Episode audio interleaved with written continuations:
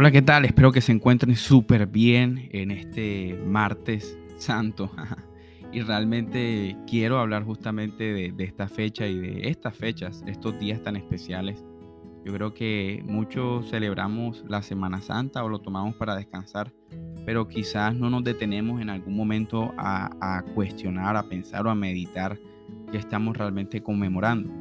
Y esta Semana Santa conmemoramos la muerte, conmemoramos la resurrección, conmemoramos el sacrificio de Jesús, lo que Él hizo por nosotros.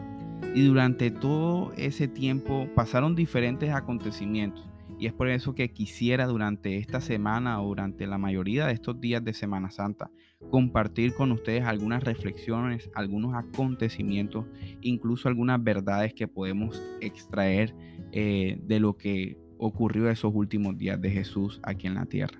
Y justamente hoy quiero hablar de un episodio, quiero hablar de un momento eh, que tiene como protagonista Judas. Y yo creo que todos hemos escuchado de Judas en algún momento. Eh, el relato histórico, el relato bíblico habla de Judas en Juan, en Mateo, en Lucas. Y cada uno da de alguna manera una cierta perspectiva o, o una cierta historia de lo que pasó en ese momento. Y por ejemplo, en Juan 12, 21 dice, de cierto, de cierto les digo, que aún que uno de ustedes me va a entregar. Los discípulos se miraban unos a otros dudando de quién hablaba. Ahora sabemos que Jesús ya sabía quién lo iba a traicionar, pues aún siendo Jesús y aún siendo el Hijo de Dios, él caminó con Judas, él le entregó todo a, Judas. De hecho, sabemos que Judas era la persona encargada de, las finanzas, era el tesorero de, ese ministerio. Y me da curiosidad saber porque Jesús sabía quién lo iba a traicionar, pero sus discípulos, ¿será que los demás sabían que Judas también lo iba a traicionar? Y lo que nos muestra la Biblia o lo que nos muestra el relato es que realmente ninguno de ellos creía que Judas lo iba a traicionar. Y aún a pesar de eso, aún a pesar de que eso fue lo que ocurrió, me da curiosidad ver cómo los discípulos no dudaron de Judas. Explícitamente no dudaron de él. De hecho, eh, dice que se miraban las caras. Más adelante dice que los discípulos se miraban unos a otros dudando de quién hablaba Jesús. Tanto así que Pedro le dice a Juan, oye Juan, pregúntale a Jesús quién es el que iba a entregar. Ustedes saben cómo era Pedro.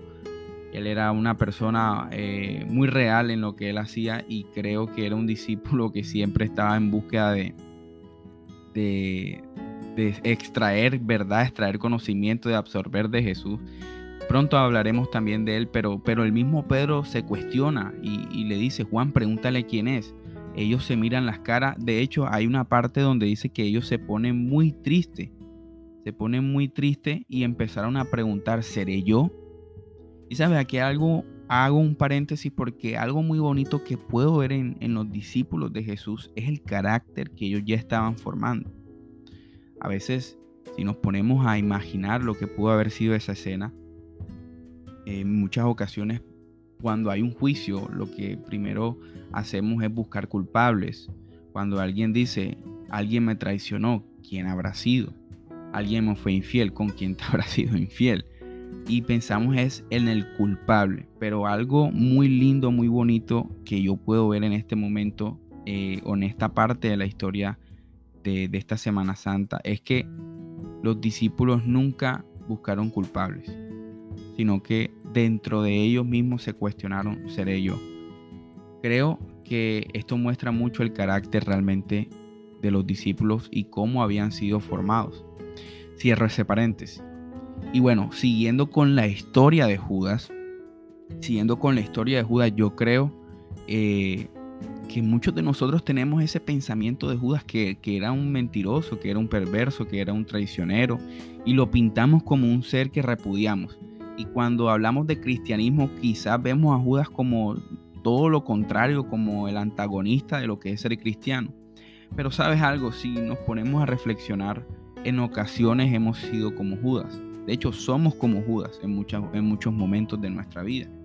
Somos como Judas cuando conocemos la verdad, pero aún nosotros la traicionamos. Cuando estamos con Jesús, pero preferimos estar en el mundo. Somos como Judas cuando la verdad nos toca, pero decidimos huir. cuando somos confrontados y decidimos escapar. Somos como Judas cuando vemos milagros, pero aún dudamos de su poder. Yo creo que en algún momento todos hemos llegado a ser como Judas. Y siguiendo con esta historia de Juan, dice que Jesús le dio el pan mojado y, le dice, lo que vas a hacer, hazlo pronto. Y esto ocurre porque Jesús dice, al que le daré el pan mojado, este será el que me va a traicionar. Y me parece aún más curioso porque los discípulos cuando ven esto, cuando Jesús le dice, lo que vas a hacer, hazlo pronto, ellos creen que se está refiriendo para buscar algún preparativo, algún faltante o algo, algo que estaban necesitando para alguna fiesta o que Judas le diera algo a los pobres, pero realmente no era eso.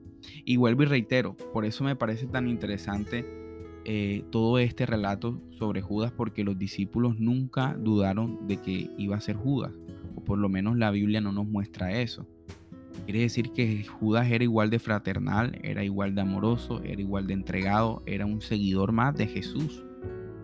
Eh, realmente Judas no era una persona la cual la pintamos que era, que era negativa, que era grosera. No, no podemos ver eso en el relato.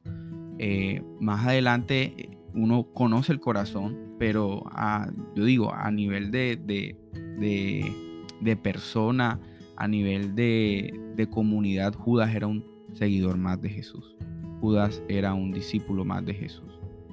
Y creo que cuando Jesús le da ese pan mojado, me da compasión curiosidad pensar de que entre Jesús y Judas podía existir esa relación. Porque recordemos que en ese momento Jesús estaba diciendo que ese pan era su cuerpo y que ese vino era su sangre. Judas recibe el pan mojado directamente de Jesús y me parece poderoso como Jesús sabiendo que lo iba a traicionar le está dando aún de su cuerpo y de su sangre. Y lo hace directamente él.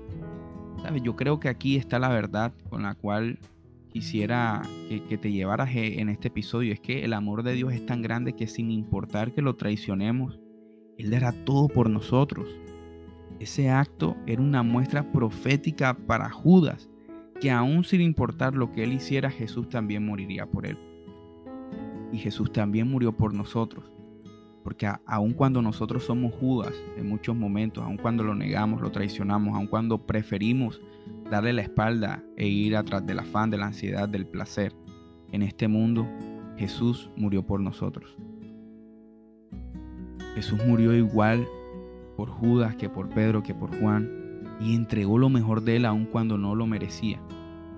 Y esto me hace recordar un poco la historia del, del hijo pródigo, porque realmente cuando el hijo traiciona al padre de alguna manera y se va a la casa, malgasta todo, pero cuando él regresa a casa, el padre lo recibe. Y todos conocemos el final de la historia. Todos conocemos lo que pasó con Judas, todos conocemos que él decidió quitarse la vida. Pero quiero llevarte a esta reflexión al final y es que no importa lo que haya pasado, no importa lo que eh, hayas hecho en tu vida, ten la seguridad y la confianza de que Jesús también murió por ti, así como murió por Judas. Todos conocemos que Judas se quitó la vida, como dije. Y quisiera hacer una reflexión. ¿Será que si Judas no se hubiera quitado la vida, Jesús hubiera ido por él? ¿Será que Jesús hubiera ido por Judas, así como fue por Pedro, después de que lo traicionó?